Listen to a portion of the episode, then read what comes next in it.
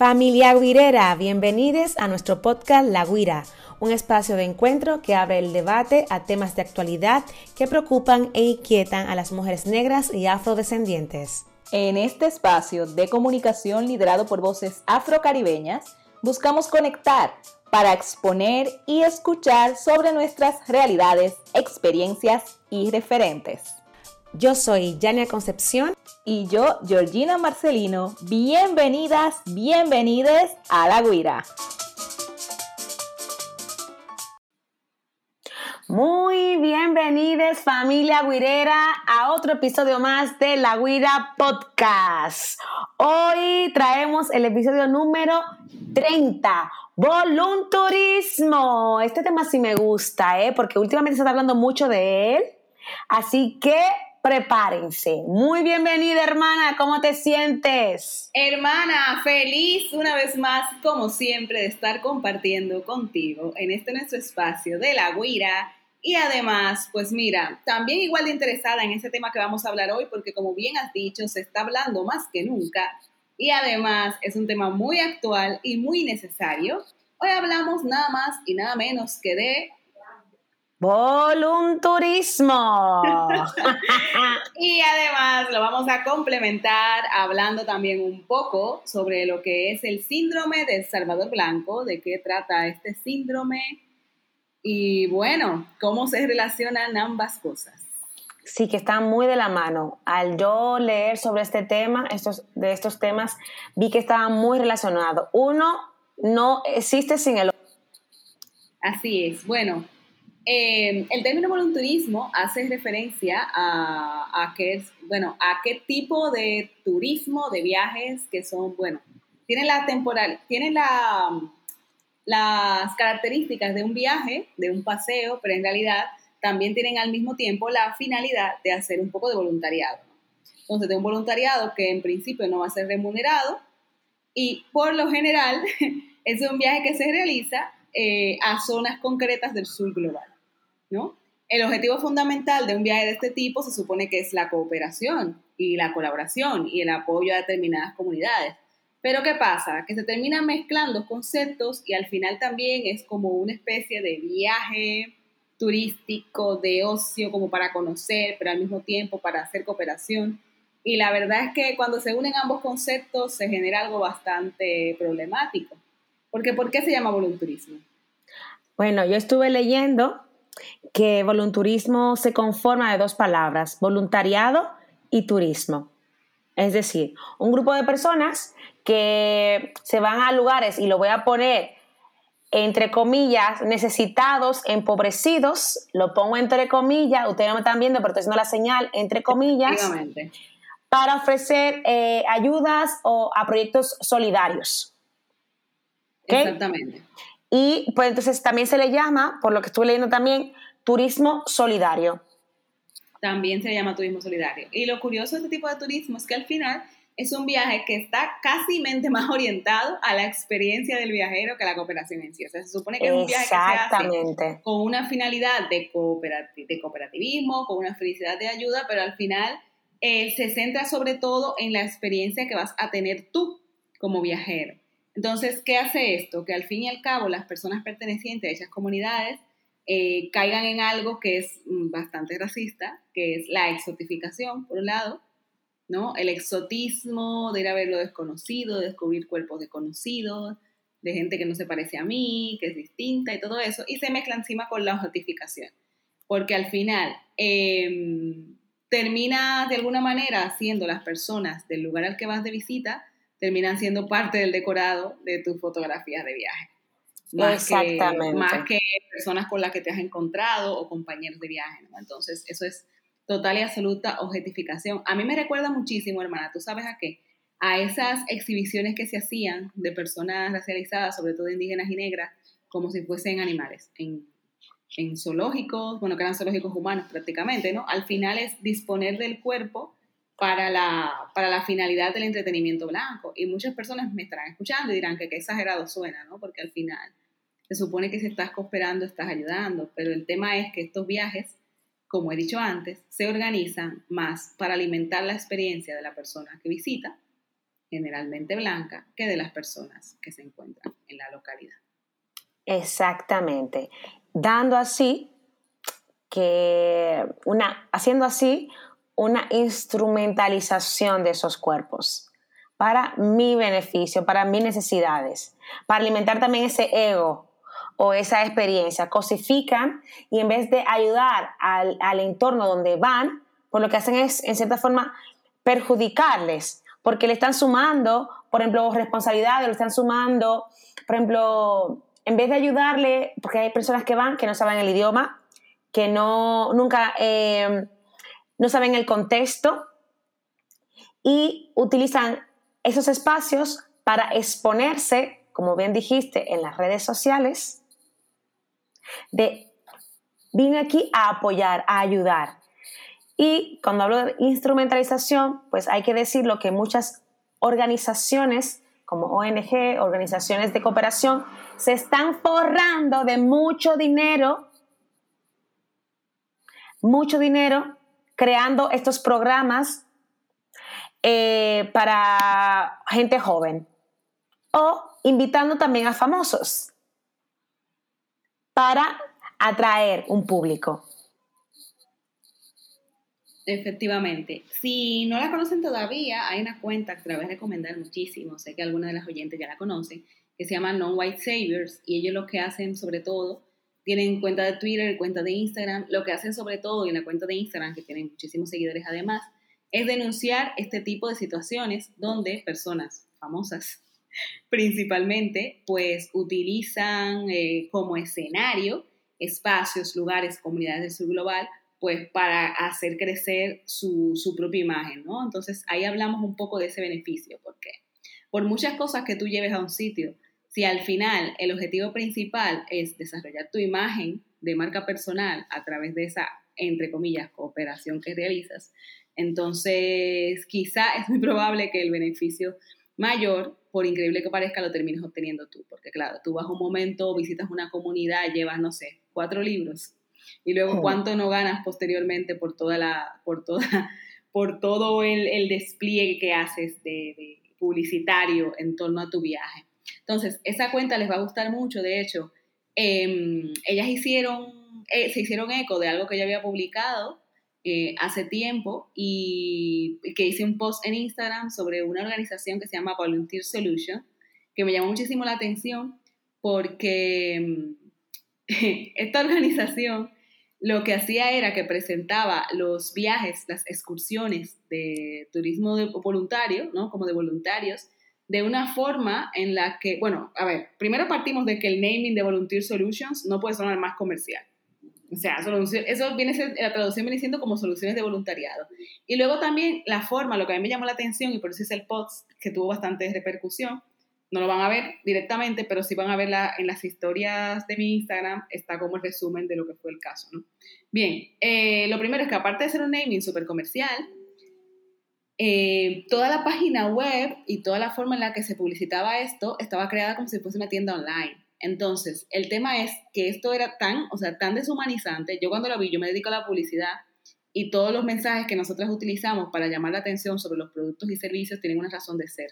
Entonces, esto es extremadamente comercial. O sea, la sensación que a mí me dio cuando lo vi ahí fue asqueante, porque al final lo que aparecían eran paquetes, ¿no? Como paquetes como para compartir con los niños en diferentes partes del mundo, como si fuese una tienda online, y te especificaba, ¿no? Como a qué sitio ibas y qué ibas a hacer con ese grupo de niños, ¿no? Como que tienes niños para darles idiomas, tienes niños para enseñarles a leer, tienes... Vamos, era una cosa horrorosa, la verdad.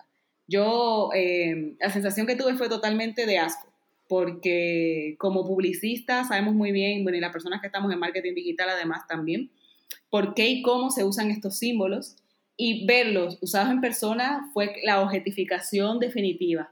Entonces, eh, si les interesa esta historia en concreta, eh, está ahí, está en mi cuenta, pero más que mi cuenta, lo que les quiero recomendar es que se vayan a la de No White Saviors porque ellos tienen un cúmulo de muchas denuncias que ha hecho mucha gente alrededor del mundo de casos como esto. Y además que eh, son gente muy potente porque dan mucha caña sobre, sobre el tema del voluntarismo y el voluntariado. Em, una cosa que dijiste, hermana, eh, y que es un punto interesante, es que esto está siendo muy utilizado sobre todo por gente muy famosa. Gente muy famosa, por influencers. O sea, todo el entramado de las redes sociales que se está construyendo alrededor de lo que es hacer volunturismo y luego hacer todas las publicaciones, que además son todas estereotípicas y siempre las mismas, para llamar la atención, como diciendo, mira qué bueno soy, estoy ayudando a estos pobres niños, pero al final no deja de ser como una explotación de esa comunidad para tu propia imagen. Importantísimo. Entender que el, el volunturismo es una actividad, como dijimos, de instrumentalización y alimenta los estereotipos racistas. Porque es alimentando la idea de, por ejemplo, aquí en España, voy a África. ¿Cuál es la hay una hay un si no lo han visto en la charla TEP de Chimamanda Adichie el peligro de la historia única de Chimamanda habla de esto, cómo se ha creado una imagen, una única imagen, una única historia de África. La África pobre, la África incivilizada, la África salvaje, la África que necesita ser ayudada y, o salvada por las organizaciones ONG o, los países occidentales. Eh, la África que tiene niños eh, delgados que tienen o tienen los niños con la pasita muy grande porque pasan hambre, la África que las personas que no saben leer, la África que los niños quedan descalzos, la África y África como un país, no como un continente también. Entonces, todos estos estereotipos racistas son alimentados por esas organizaciones como la que acaba de mencionar eh, Georgina, con esas imágenes donde se cosifica, donde se objetiviza estos cuerpos presentando una misma imagen el niño pobre, eh, pidiendo, desnutrido. ¿Para qué? Para llamar la atención sin preocuparse y violentando su derecho a la imagen privada. Porque también hay que decirlo, las personas extranjeras que van a estos países y que consumen este volunturismo, este turismo solidario, lo pongo todo entre comillas porque es muy racista, Utilizan estas imágenes de, ay, descalzo, le he dado mis sandalias. Ay, qué feliz estaba con mis sandalias. Como, he hecho feliz a un niño con mis sandalias. Como le arreglé la vida. Le arreglé la vida y como, no, no, no, no, no, no. Yo, entonces, cuando tiro fotos, cuando creo estas imágenes estereotipadas y alimento mi ego en redes sociales para vender o ganarme me gustas, no estoy pensando en la privacidad de esa, de esa persona, de ese menor. Pero claro, ven tú aquí a España y tienes una foto a un menor sin autorización del adulto, a ver qué va a pasar. A ver qué van a hacer contigo esos padres. Ah, no, claro, pero como son negros, ah, como son africanos, ah, como se me, ah, como aquí, me la suda y puedes poner su imagen sin autorización. Entonces, entender que esa imagen que se ha creado, esa historia única, como habla Chimamanda, se ha creado de una forma estereotipada y racista, no hace pensar a nosotros que África es de tal manera. Una África seca, que no tiene agua, que necesita ser ayudado, que va mucho voluntario, que van a instrumentalizar esos cuerpos. Entonces, cuando vas, vas con esta idea de ayuda.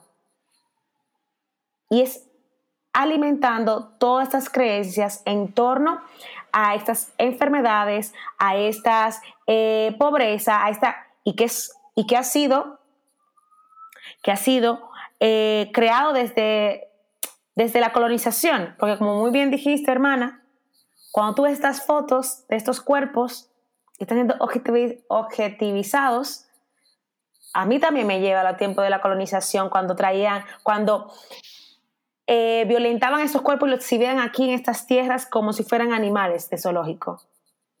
Y eso sigue hasta el día de hoy. Así es, es una forma como de alargar la vida de estas prácticas, pero hacerlo de una, de una manera que ahora socialmente es como más aceptable y menos criticable, ¿no? Que si fuese simplemente exhibir los cuerpos, pero no deja de ser una forma de exhibición.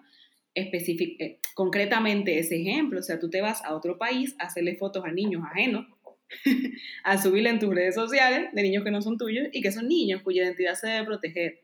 Y yo, ese ejemplo que puse de esa organización en concreto que se llama Volunteer Solution, puede decir nombre 30 veces si hace falta para que vayan allí y les comenten cosas. lo puse porque fue con la que me ensañé yo por lo que dije, porque eh, vi todos estos, estas, estos signos publicitarios y fue como ver una realidad que no me gustó nada, pero ojo, porque no es ni por asomo la única organización que existe de este tipo.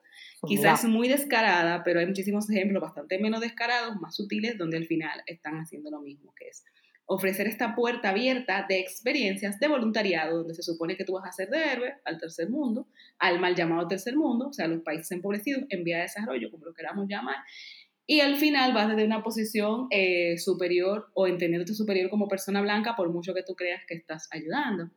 Otro detalle aquí eh, para enfatizar precisamente tiene que ver con el tema de que sean jóvenes, ¿no?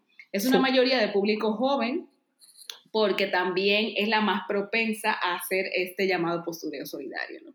Como hacer, no digo son los únicos, a gente de todas las edades, pero es verdad que con el auge de las redes sociales, el movimiento del Instagram, el voy a subir unas historias, voy a subir un post y tengo no sé cuántos likes. Al final, la mayor parte de, de los, de los usuarios de este tipo de servicios van a ser personas muy jóvenes y muchas veces, y esto leído también en testimonios, que ha ido dejando gente blanca que lo ha hecho, también pecando del desconocimiento, porque en muchas ocasiones eh, estas organizaciones, reconociendo el hambre de likes, el hambre de me gusta que tiene la juventud, crean paquetes que son prácticamente a medida. Entonces te lo venden de forma que tú también sientas tu heroicidad haciendo la actividad, pero esa gente sabe muy bien lo que está haciendo, porque incluso llegan a, localizar a niños, a niñas, niñas, que de repente te los presentan como que son huérfanos, pero no son huérfanos. Tienen su familia, ¿vale? Simplemente los reúnen en un sitio con una historia, yo qué sé, imagínate que una sala de tareas, un no sé qué, una asociación o lo que sea, y al final ahí llevan a jóvenes blancos para que estén con ellos, les enseñen cosas y satisfecho el ego, ¿no? Y de paso yo cobro por satisfacerte tu ego, pero los niños no piensa nadie. Otra cosa también muy común es que las actividades que presentan estas organizaciones tienen que ver con cosas que se supone que los jóvenes le enseñan a los niños, ¿no? Como idiomas, matemáticas, a leer, a escribir, a no sé qué. Y muchas, muchas veces el curso es un curso que se repite una y otra vez, como si fuese una tortura de Black Mirror. O sea, va una voluntaria a enseñarte IOU esta semana, la siguiente semana otra voluntaria no te va a enseñar lo que sigue, sino que va otra vez con el IOU. el mes que viene, otra vez, Ni siquiera hay una continuidad porque realmente no interesa que haya una continuidad en esos programas educativos, no interesa que haya un avance, simplemente interesa que la persona que va a ser de voluntario se sienta bien. Entonces, al final, eh, lo que estamos teniendo es toda una estructura construida para satisfacer el egocentrismo de la blanquitud. Totalmente de acuerdo. Yo me pregunto, así como un día eh, estuve leyendo un artículo del diario.es. Me pregunto, me pregunto, una de las preguntas que había en ese artículo, ahora que me acuerdo, era eh, ¿cuántas personas de esas que van de voluntarias eh, se atreverían a irse sin el celular, sin el móvil, a esos viajes? ¿Cuántas de esas personas se atreverían a, a realmente aprender de lo que la comunidad ya tiene? Efectivamente. ¿Cuántas de, las personas que van a estos lugares respetarían la privacidad, respetarían el derecho a la intimidad de estas niñas y estos niños sin hacer publicaciones? ¿Cuántas realmente tienen la intención de ir a aprender lo que esa comunidad tiene que enseñar y cómo involucrarse con lo que ellos ya tienen? Esas, son preguntas buenísimas, porque imagínate que tú a, mucha de esta gente le vas a decir, puedes hacer este viaje, pero no se permite móviles, no puedes hacer fotos. ¿Cambiaría la cosa? Ay, que se cambiaría. Yo creo que sí también, yo creo que sí. Yo creo que la mitad de entrada ya ni iría, porque ya el viaje no tendría demasiado sentido, ¿no? Es curioso porque, por ejemplo, el, el voluntariado en sus inicios, la, vamos a llamarlo voluntariado, porque al final es un trabajo voluntario, pero por ejemplo las misiones, yo recuerdo aquellas misiones que se realizaban, no las recuerdo, he leído, porque no soy tan mayor, sobre estas misiones que se realizaban en antaño, que la gente se iba, por ejemplo, a partes del mundo donde había enfermedad, enfermedades y se iban con medicina o a cuidar enfermos, pero es que la gente se iba. O sea, te hacías un viaje, te ibas al sitio y nadie sabía de ti hasta que volvías del sitio. Y tú te, o sea, toda esa temporada simplemente estabas allí haciendo lo que se necesitaba hacer. A día de hoy es que nadie concibe hacerlo sin llevar ese aparatito en la mano y que todo el mundo se entere de que está en ese viaje y de que está haciendo eso. Desde una posición además muy cómoda, porque si tú te puedes, bueno, si te puedes tomar un momento para hacerte fotos, para subirla a un Instagram, eh, vamos a ver, mm, el tiempo así como tal, empleándolo, empleándolo en, en una acción potente, vamos a decir, pues no creo tampoco que lo estés empleando, ¿no? Porque estás encontrando tiempo para hacer todo el postureo y toda la subida y todo lo que ello implica, ¿no? La verdad es que son como muchos pequeños signos a analizar en todo esto, pero de verdad es que el postureo solidario, también bien puesto ese nombre, por cierto. Postureo solidario, me como encanta. Estoy siendo solidario, pero realmente al final lo que estoy es posando y vendiéndome a mí misma como una persona buena, maravillosa. Empática, solidaria, con buenos sentimientos, que ayuda al prójimo, que es desprendida. Claro, pero Y- te- necesito limitar mi ego para poder creérmelo. Efectivamente. Y eso nos lleva al segundo concepto del que vamos a hablar hoy. El Salvador Blanco. ¿Qué es un Salvador Blanco? ¿De qué hablamos cuando estamos hablando del Salvador Blanco? Bueno, el Salvador Blanco como tal, que más que el Salvador Blanco, eh, se denomina el síndrome del Salvador Blanco o el complejo del Salvador Blanco. Ya el nombrecito ya nos dice cosas. Pues basa, sale como de esa necesidad que tienen las personas blancas como de ayudar a las personas no blancas todo el rato, pero claro, siempre desde una posición moralmente superior. Siempre en una posición de superioridad y de entender que todo lo que yo tengo, todo lo que yo manejo y todos mis recursos son mejores que todo lo que tú puedas tener. Esto, por supuesto, pasa por alto de entrada y para empezar, eh, el entender y el comprender el contexto del lugar a donde tú vas. Porque el hecho de que tú vayas a un sitio y no haya lo que tú estás acostumbrado a tener en tu contexto, no quiere decir que estas personas estén mal, ni estén necesitadas, ni les haga falta que tú introduzcas las cosas de tu contexto en el suyo. Simplemente están viviendo sus vidas como considera. De repente, lo que te parece a ti que es un gran problema, que no lo tienen porque es algo que tú tienes en tu entorno, allí es totalmente inútil y quizá hay otras cosas que sí son necesarias o les serían útiles.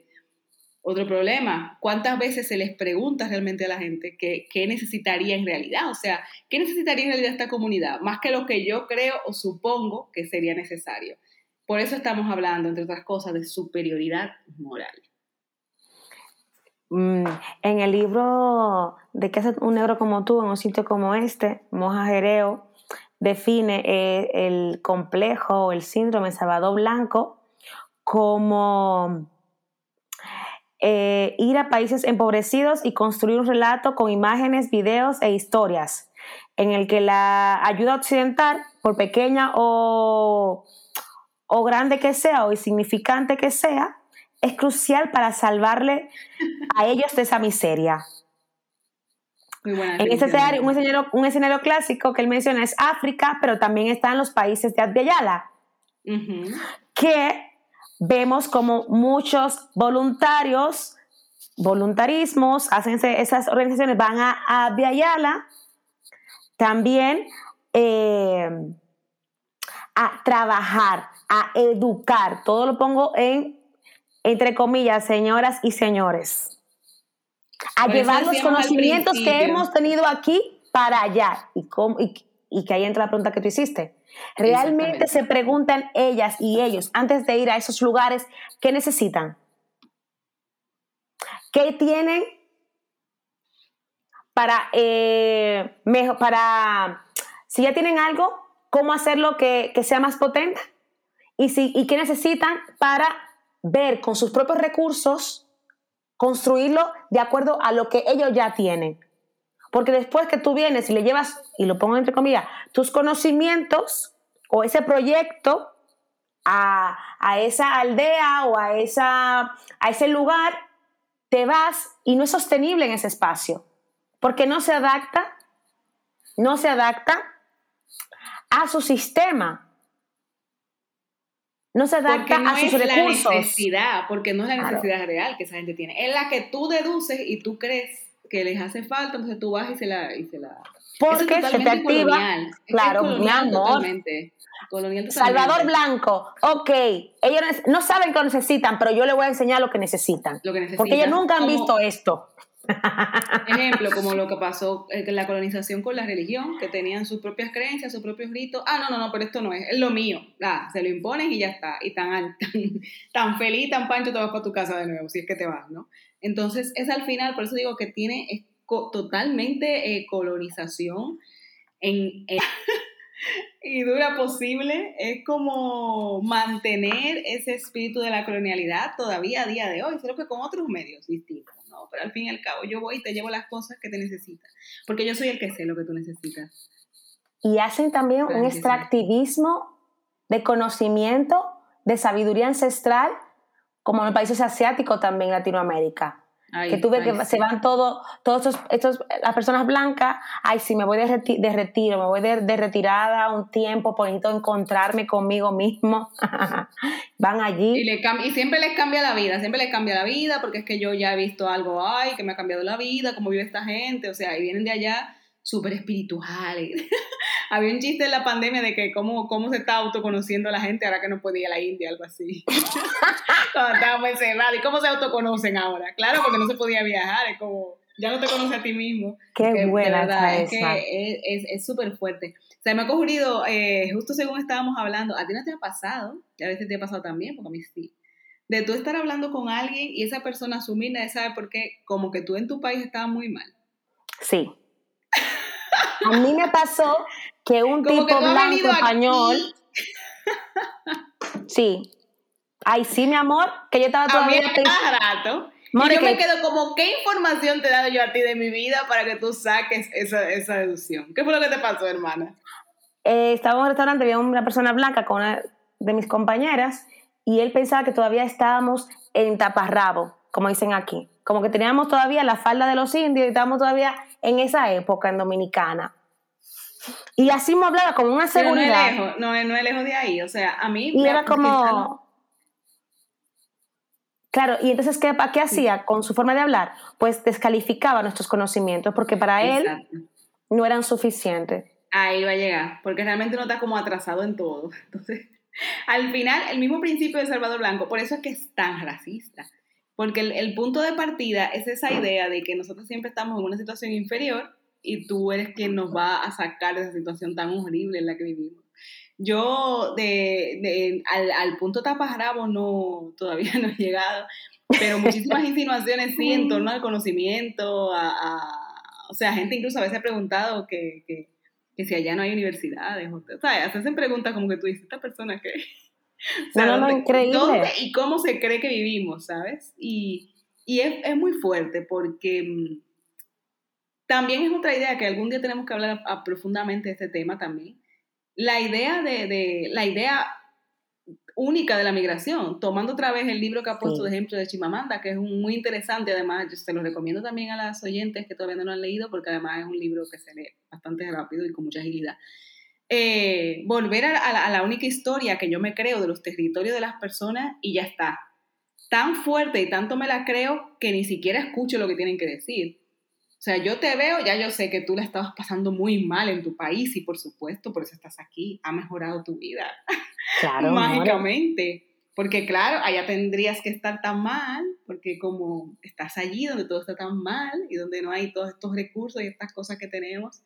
Y la verdad es que el componente racial en, todo esto es muy, muy fuerte.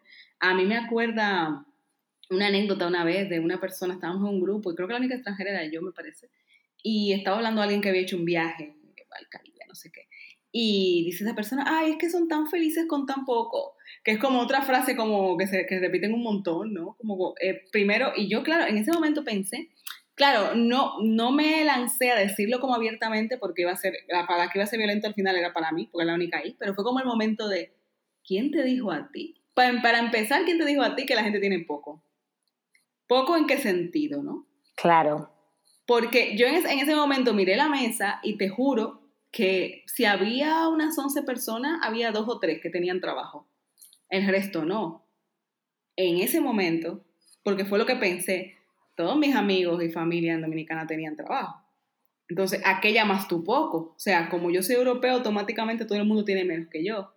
Pero todo es relativo, porque sí, hay algunas cosas que podemos tener más aquí, pero hay otras que no están tan aseguradas y allí de repente sí lo están.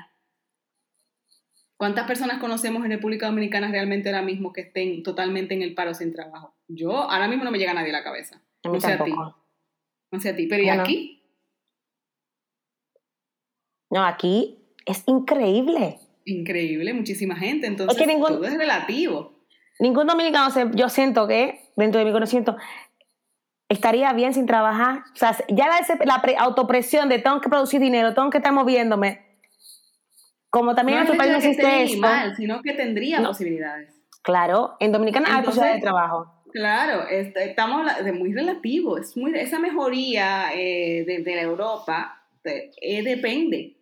Sí que es cierto, yo siempre reconozco que hay determinados servicios básicos que, por ejemplo, aquí están bastante más cubiertos como para la mayoría, ¿sabes? Como que están más ecuánimes en, en términos de cómo se reparte, ¿no? Que educación, por ejemplo, y sanidad, que son los ejemplos más... Y cada, y cada dos por tres quieren llevársela abajo. No tiene sentido esto. Pero claro, es que todo es muy relativo. O sea, ¿por qué tú asumes que realmente las personas de otros sitios, y sobre todo en su global, están en una posición eh, inferior? Y no estamos hablando de que nuestras familias sean ricos ni nada de eso pero por lo menos esa preocupación de me voy a, de me voy a lanzar un año, dos años, tres años sin trabajo. en Dominicana, que es del país que venimos nosotras, yo no lo he visto. No, a menos que tenga unos recursos, sea muy millonaria, muy millonario y diga, bueno, me voy a echar aire y quiero tomarme un año sabático. Me voy a echar fresco, como decimos allá. Claro. Pero no, es, no es algo que pase, o sea, tarde o temprano en algún momento algo aparece. Entonces, no, no quiero que no cambiemos de tema tampoco, pero es como uno de tantos ejemplos en lo que todo es relativo. En lo que todo es relativo. Ay, que tampoco tienen, pobrecitos. Bueno, habrá que ver en qué sentido, en qué contexto, de qué estamos hablando. Porque a lo mejor esas carencias que tienes tú aquí, allí están cubiertas, aunque tú no te lo creas. Totalmente. Tendremos otras carencias. Totalmente. Pero van variando. Aquí habrá algunas, allí habrá otras. Entonces todo es muy, muy, muy relativo. Y esa idea de asumir siempre que la situación en Europa es ideal y que en el resto del mundo y concretamente en los países del sur la cosa está malísima, ojo con esa idea. Claro. Habrá cosas que este sí, pero ojo. Este complejo parte de ahí de, de, creer, de comprar esta idea de que los otros países fuera de Occidente o de, Europa necesitan la ayuda y por eso, eh, que, por eso dijiste muy bien, dijiste que viene de una época, una época colonial, porque es esto, la idea de, de, civilizar estos espacios, de llevar riqueza a estos espacios, o cuando, que ya hemos hablado en otros eh, episodios, cuando, por ejemplo, viene esta idea de que eh, esta exotización de estos cuerpos, por ejemplo, con las mujeres o los hombres extranjeros, mujeres negras, siempre necesitan ser salvadas, necesitan, siempre vienen con un interés. No, no, porque ella era pobre en su país, bueno, aquí tiene algún interés, esa duda, todo viene, viene de esa raíz. Cuando tú estás con una persona blanca, cree que, que, que él te está salvando, que está contigo porque tú tienes los recursos, porque ¿quién es la pobre de los dos? Es que no sabemos realmente. Claro, pero Nunca se, sabe. Es, es, una suposición que se genera a partir de los estereotipos, claro, racistas. Entonces, eh, Antumi, en un, en, en un artículo que estuve leyendo de él, se hicieron una entrevista junto con Esther Mayoco en el aero.es. Él habla sobre cómo también el, el, el complejo Salvador Blanco tiene que ver también con la exotización eh, con, de las personas negras como objeto. Tiene sentido. Eh, él, habla de que estas personas pasan a convertirse en algo impersonal, pero a la vez bello. A la vez se debe exhibir como algo exótico, como una cosa exótica y necesaria de proteger, que son relaciones con las mujeres. Quienes cuando están en relaciones interraciales y no hay una desconstrucción del, del racismo, pasa por esta línea. Algo, una cosa exótica que necesita ser protegida, que necesita ser salvada. sostenida y claro, el hombre blanco o la mujer blanca tan bondadoso, tan, tan, tan bueno, hace esto. ¿Sabe? Antes ya de ir para ir cerrando, me llega a la, a la cabeza también y le hago la invitación que vayan al perfil de Lucía Embomio, que ya tiene un destacado donde habla sobre esto en la representación de las personas negras eh, en los medios de comunicación y habla sobre este Salvador Blanco. Y, eh, y habla sobre, en específicamente, tiene imágenes de la Cruz Roja, que han sido una ah, barbaridad. esa campaña, esa de la Cruz Roja, que fue la, la, campaña es tan explícito y también lo último que pasó en, en, Ceuta, también. Y cómo aquí en Occidente se le daba esta, esta um, exaltación a, a estos personajes, porque llamamos personajes a personas blancas que salen como salvadoras. Entonces es interesante para seguir eh, informándose sobre estos conceptos de voluntarismo, eh, pues, complejo salvador blanco. Le invitamos a seguir a cuentas que desmontan este concepto, que van a la raíz de por qué es racista, para así cuestionarte dónde estás tú posicionada y posicionado y cuando veas esto sepas qué hay de, fondo. Muy bien, de mi parte, pues yo te recomiendo si eres una persona blanca, tú quieres ir, a, quieres que puedes tener toda la buena voluntad, por supuesto, no es que no, de hacer una colaboración, una cooperación en determinadas comunidades, pero cuando vayas, eh, yo solamente te voy a decir, te comento que te pregunte dos cosas. ¿Qué necesita realmente esta gente? Eh, me he preocupado por saber qué necesitan ellos y no qué creo yo que ellos necesitan. Y ponerte, intentar ponerte en una posición en la que tú eh, no sean tus prejuicios, tus, este, los estereotipos infundados y tu propio paternalismo el que guíe lo que tú vayas a hacer allí.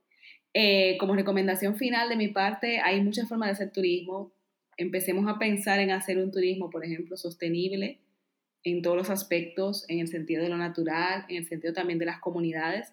Empecemos a hacer una colaboración que sea real y no más colaboraciones, por favor, por postureo. Eh, queridas, queridos oyentes, esto fue La Guira.